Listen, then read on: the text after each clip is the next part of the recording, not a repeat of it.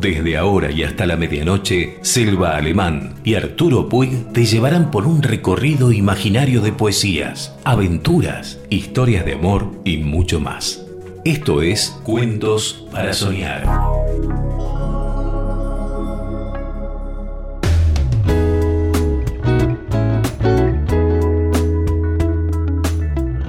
Hola, bienvenidos, hola. Hola, buenas noches. Acá hoy vamos a animarnos a una cosa eh, curiosa, que es leer una obra de un autor extraordinario, que es Federico García Lorca. Y vamos a leer, no la obra completa, por supuesto, no se asusten, solamente un diálogo, un diálogo de bodas de sangre, que es muy difícil de leer porque de alguna manera a uno lo lleva a hablar como uno diría como en español, ¿no? Eh, tiene, hay, hay algo de lo cual uno no puede escaparse.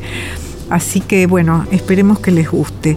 Federico García Lorca fue el poeta de mayor influencia y popularidad de la literatura española del siglo XX, así como una de las cimas del teatro español del mismo periodo.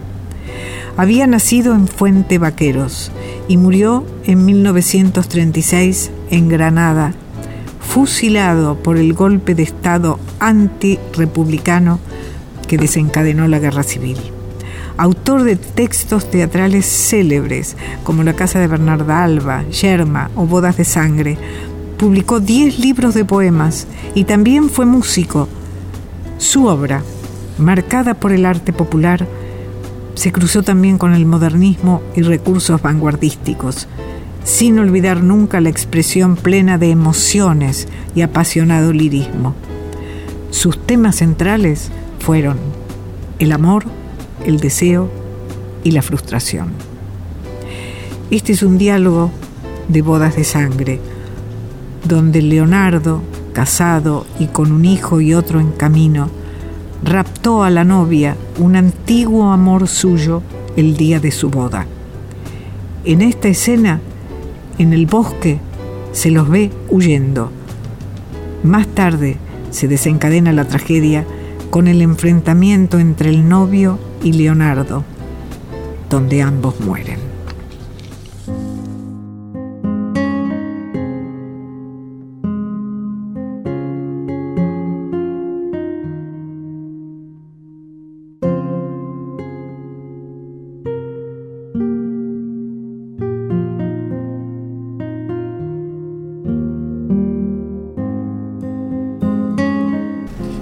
Qué vidrios se me clavan en la lengua, porque yo quise olvidar y puse un muro de piedra entre tu casa y la mía. Es verdad, no lo recuerdas. Y cuando te vi de lejos, me eché en los ojos arena, pero montaba caballo y el caballo iba a tu puerta. Con alfileres de plata mi sangre se puso negra y el sueño me fue llenando las carnes de mala hierba que yo no tengo la culpa, que la culpa es de la tierra y de ese olor que te sale de los pechos y de las trenzas. Ay, qué sin razón. No quiero contigo cama ni cena. Y no hay minuto del día que estar contigo no quiera, porque me arrastras y voy, y me dices que me vuelva, y te sigo por el aire como una brisna de hierba. He dejado a un hombre duro y a toda su descendencia en la mitad de la boda y con la corona puesta. Para ti será el castigo y no quiero que lo sea. Déjame sola. Huye tú. No hay nadie que te defienda. Pájaros en la mañana por los árboles se quiebran. La noche se está muriendo y el filo de la piedra. Vamos al rincón oscuro donde yo siempre te quiera que no me importa la gente ni el veneno que nos echa. Y yo dormiré a tus pies para guardar lo que sueñas, desnuda, mirando al campo como si fuera una perra, porque eso soy, que te miro y tu hermosura me quema. Se abraza lumbre con lumbre, la misma llama pequeña mata dos espinas juntas. Vamos. ¿A dónde me llevas? A donde no puedan ir estos hombres que nos cercan, donde yo pueda mirarte. Llévame de feria en feria, dolor de mujer honrada, a que las gentes me vean con las sábanas de boda al aire como banderas. También yo quiero dejarte si pienso como se piensa, pero voy donde tú vas, tú también, da un paso, prueba. Clavos de luna nos funden mi cintura y tus caderas. ¿Oyes? Viene gente. Huye. Es justo que aquí yo muera, con los pies dentro del agua, espinas en la cabeza, y que me lloren las hojas, mujer perdida y doncella. Cállate, ya suben. Vete. Silencio, que no nos sientan. Tú delante, vamos, digo. No, los dos juntos. Como quieras. Si nos separan, será porque esté muerto. Y yo muerta.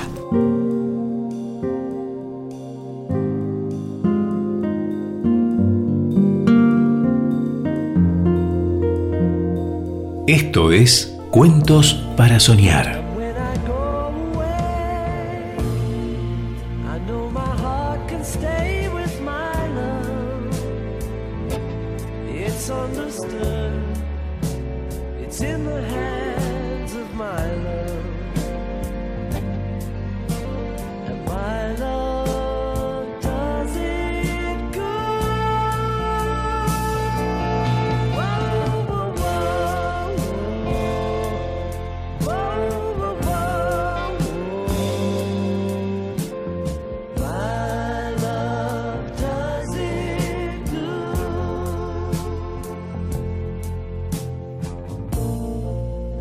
when the cupboard's bare, I'll still find something there with my love. It's understood.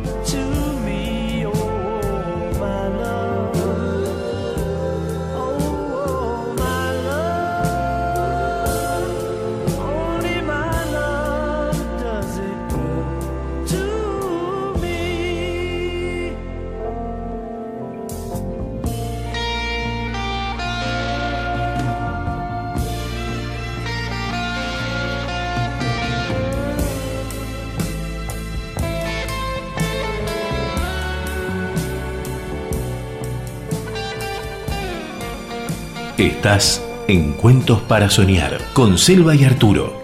Esto se llama También llegaron mujeres sabias y me lo acercó una compañera de trabajo eh, y me encantó y se lo agradezco, que es Telma Viral.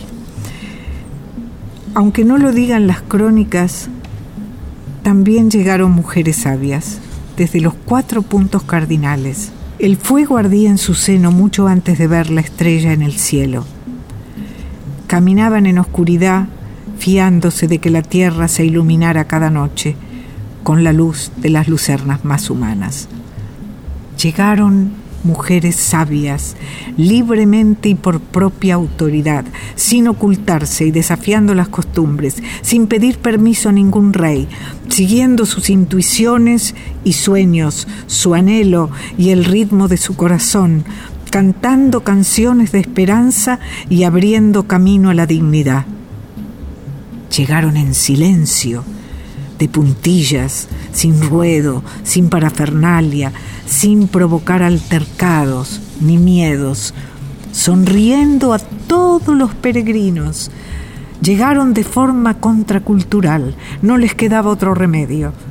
Nadie levantó acta con sus nombres, pero dejaron huella y recuerdo imborrable. Llegaron y trajeron regalos útiles. Agua que limpia, fuego que ilumina, pan de la tierra y leche de sus pechos. Llegaron con mantas para envolver, frutos secos para compartir, aceites para curar y ungir, y nanas tiernas en sus gargantas para alegrar y dormir al que iba a nacer. Ayudaron a María a dar a luz, y cuando gemía con dolores de parto, le susurraban bendiciones de su pueblo. Se quedaron en Belén muchas lunas y encontraron para la familia un lugar digno y enseñaron a otras su arte y oficio con paciencia, ternura y tino hasta que surgió una red de solidaridad. Llegaron mujeres sabias y alzaron su voz, sus brazos, su sabiduría, su cuerpo, su espíritu contra la matanza de inocentes, y se marcharon por otro camino, igual que lo hacen siempre, sin prestar atención a los cantos triunfales para proteger a los hijos más débiles.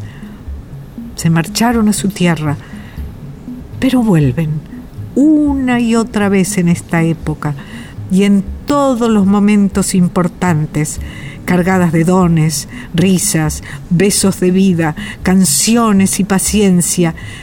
Dicen que es su trabajo y oficio, pero no.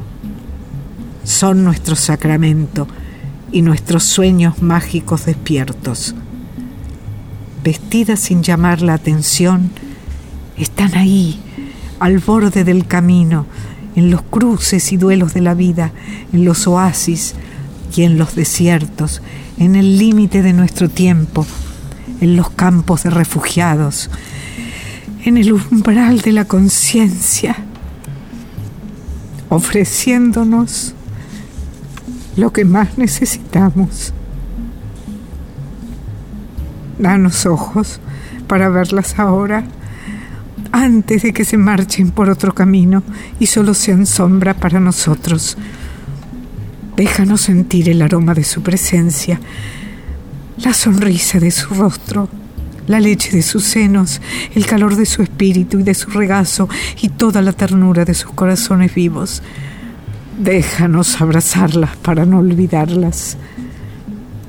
Siempre llegan mujeres sabias, oportuna y solícitamente a Belén y al reverso de la historia, y son los mejores reyes magos de las crónicas evangélicas no escritas. Esto lo escribió Florentino Ulibarri. Nació en Navarra, España, es teólogo y pedagogo y poeta, y es sobre el momento de los Reyes Magos.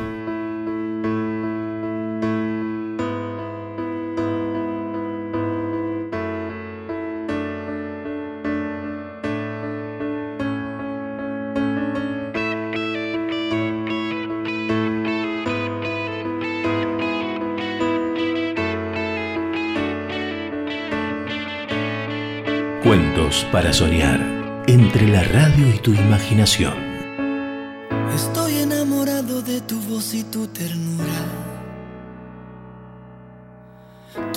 Mi color, mi poesía y mi música.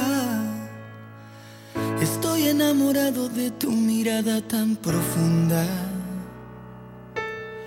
que se mete en mi alma, la eleva y me inunda enamorado de tu vientre y de tu ombligo. De tus manos, tu lengua y hasta tus oídos. Enamorado de tu piel tan transparente. Y de tu boca directa que me habla de frente. Y nunca dejará de mi boca escuchar decir que yo quiero ser siempre.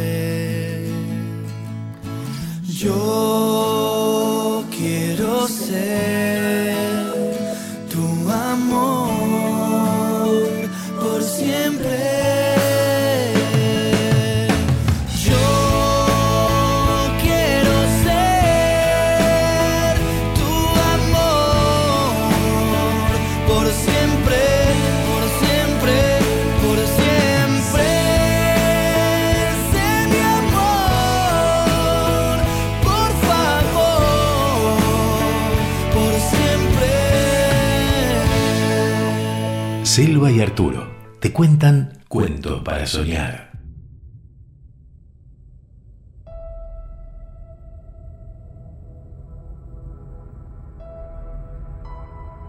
Este es un cuento de los hermanos Grimm que se llama La bola de cristal.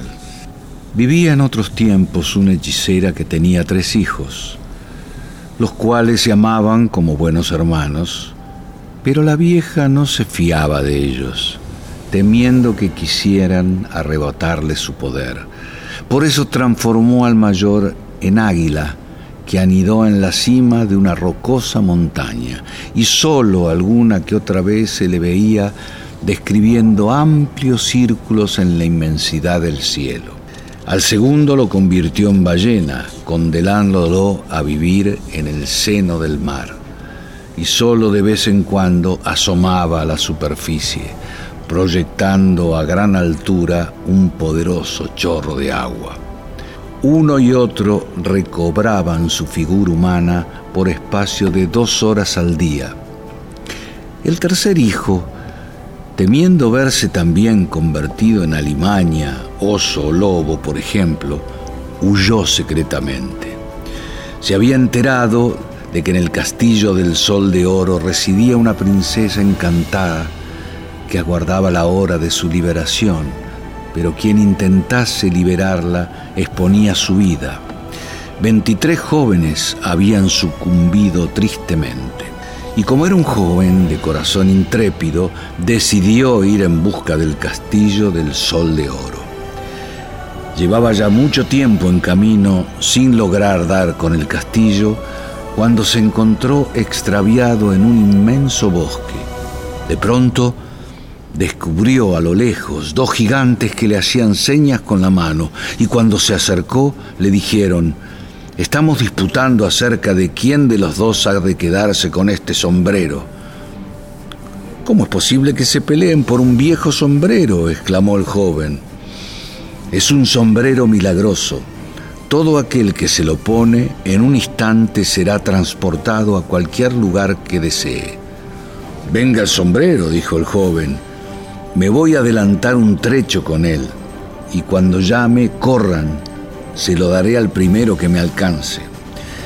Calzándose el sombrero se alejó, pero llena su mente de la princesa y se olvidó enseguida de los gigantes y suspirando exclamó, ay si pudiese encontrarme en el castillo del sol y de oro, y no bien habían salido estas palabras de sus labios, apareció en la cima de una alta montaña ante la puerta del castillo.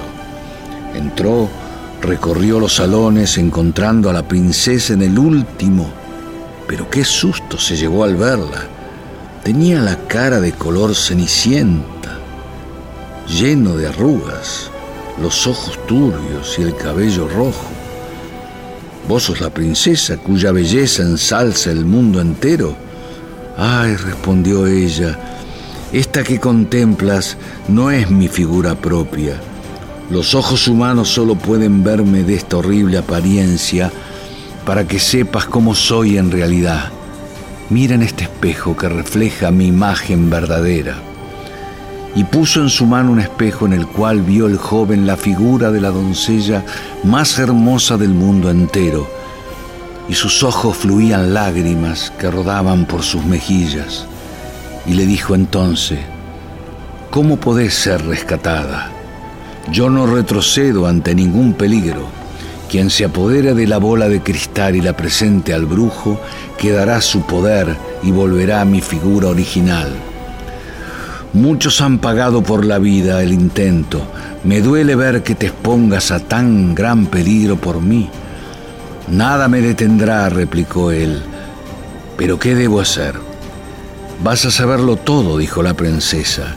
Si desciendes a la montaña en cuya cima estamos, encontrarás al pie, junto a una fuente, un bisonte, con el cual habrás de luchar. Si logras darle muerte, se levantará de él un pájaro de fuego que lleva en el cuerpo un huevo ardiente, y este huevo tiene por yema una bola de cristal. Pero el pájaro no soltará el huevo a menos de ser forzado a ello, y si cae al suelo se encenderá quemando cuanto haya a su alrededor, disolviéndose junto a la bola de cristal, y entonces todo habrá sido inútil. El mozo bajó la fuente y enseguida oyó los feroces bramidos del bisonte. Tras una larga lucha consiguió traspasarlo con su espada y el animal cayó sin vida. En el mismo instante se desprendió de su cuerpo el ave de fuego y emprendió el vuelo, pero el águila o lo que sea el hermano del joven acudió volando entre las nubes, se lanzó en su persecución, empujándola hacia el mar, acosándola a picotazos hasta que la otra soltó el huevo. Pero el huevo no fue a caer al mar, sino a la cabaña de un pescador situada en la orilla, donde empezó a despedir llamas. Se elevaron gigantescas olas que inundaron la choza y extinguieron el fuego habían sido provocadas por el hermano, transformado en ballena. Y una vez el incendio tuvo apagado, nuestro joven corrió a buscar el huevo y tuvo la suerte de encontrarlo. No se había derretido aún, mas por la acción del agua fría la cáscara se había roto y así el mozo pudo extraer la bola de cristal. Al presentarse con ella y mostrársela, el brujo le dijo, mi poder ha quedado destruido y desde este momento sos el rey del castillo del sol de oro. Y también puedes desencantar a tus hermanos devolviéndoles su figura humana. Corrió el joven al encuentro de la princesa y al entrar en su aposento la vio en todo su esplendor de su belleza y rebosantes de alegría los dos intercambiaron sus anillos.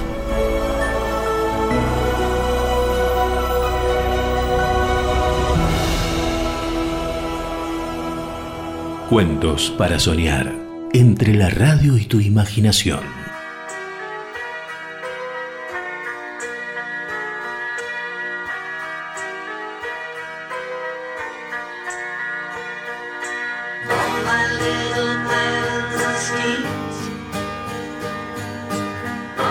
some forgotten dream.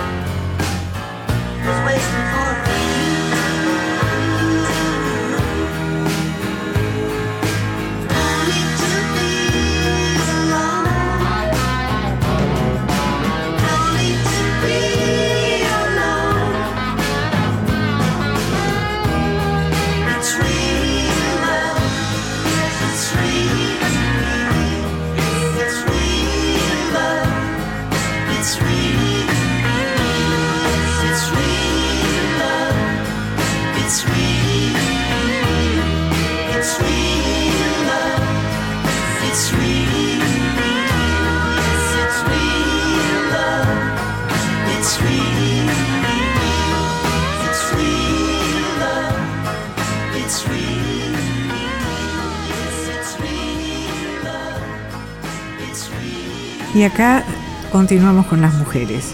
Esto es sobre Alicia Moró de Justo, 1977, Buenos Aires.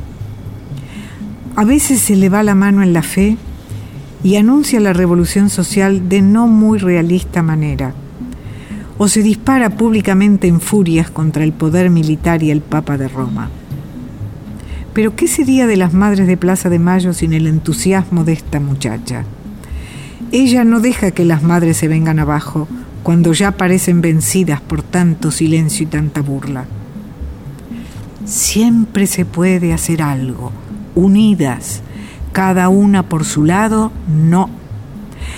Vamos a, tenemos que, y recoge su bastón y es la primera en moverse. Alicia Moroya va para los 100 años, está en la lucha desde los tiempos en que los socialistas no bebían más que agua ni cantaban otra cosa que la internacional.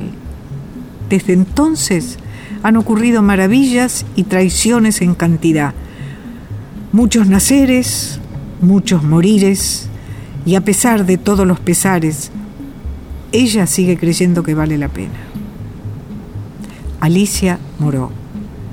Alicia Moró está airosa, y briosa como a principios de siglo, cuando discursaba en los barrios obreros de Buenos Aires parada en un cajón, entre banderas rojas, y atravesaba la cordillera de los Andes a lomo de mula, apurando el paso para no llegar tarde al Congreso feminista. Siempre se puede hacer algo, unidas, cada una por su lado, no. Esto lo escribió Eduardo Galeano.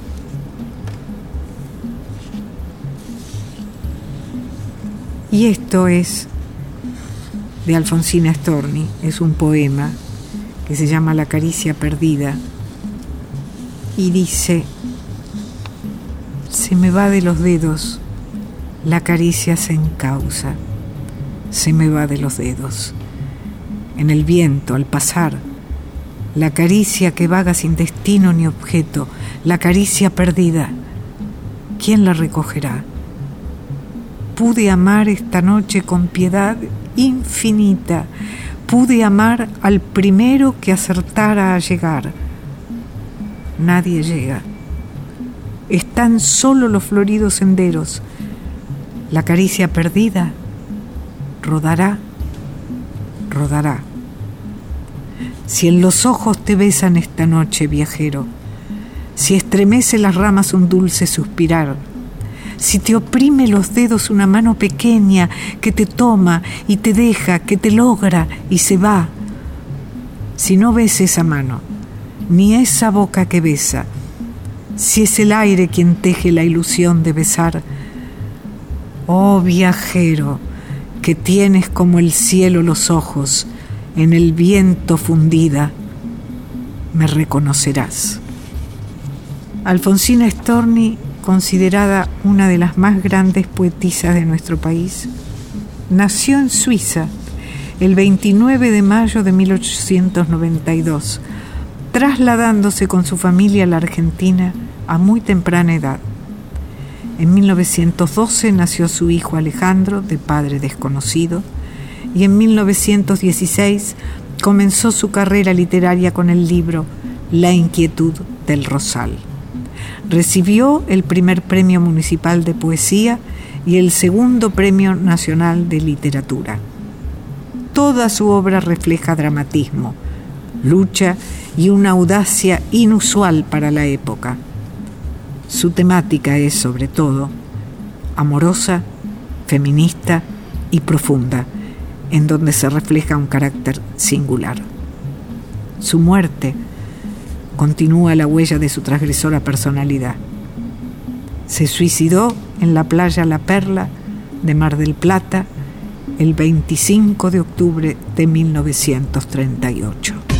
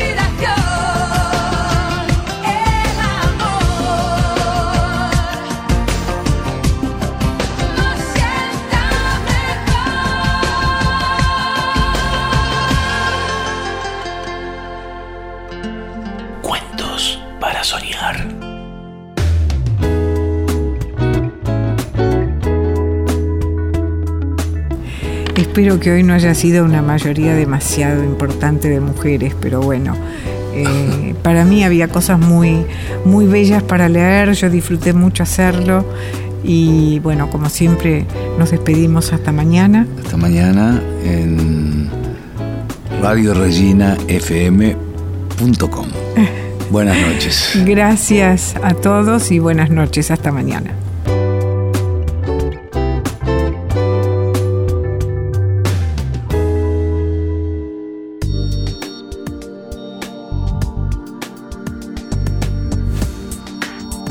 Aquí compartimos las mejores historias y relatos contados por Silva Alemán y Arturo Puig. Nos reencontramos pronto, antes que termine cada día, para volver con más Cuento para Soñar.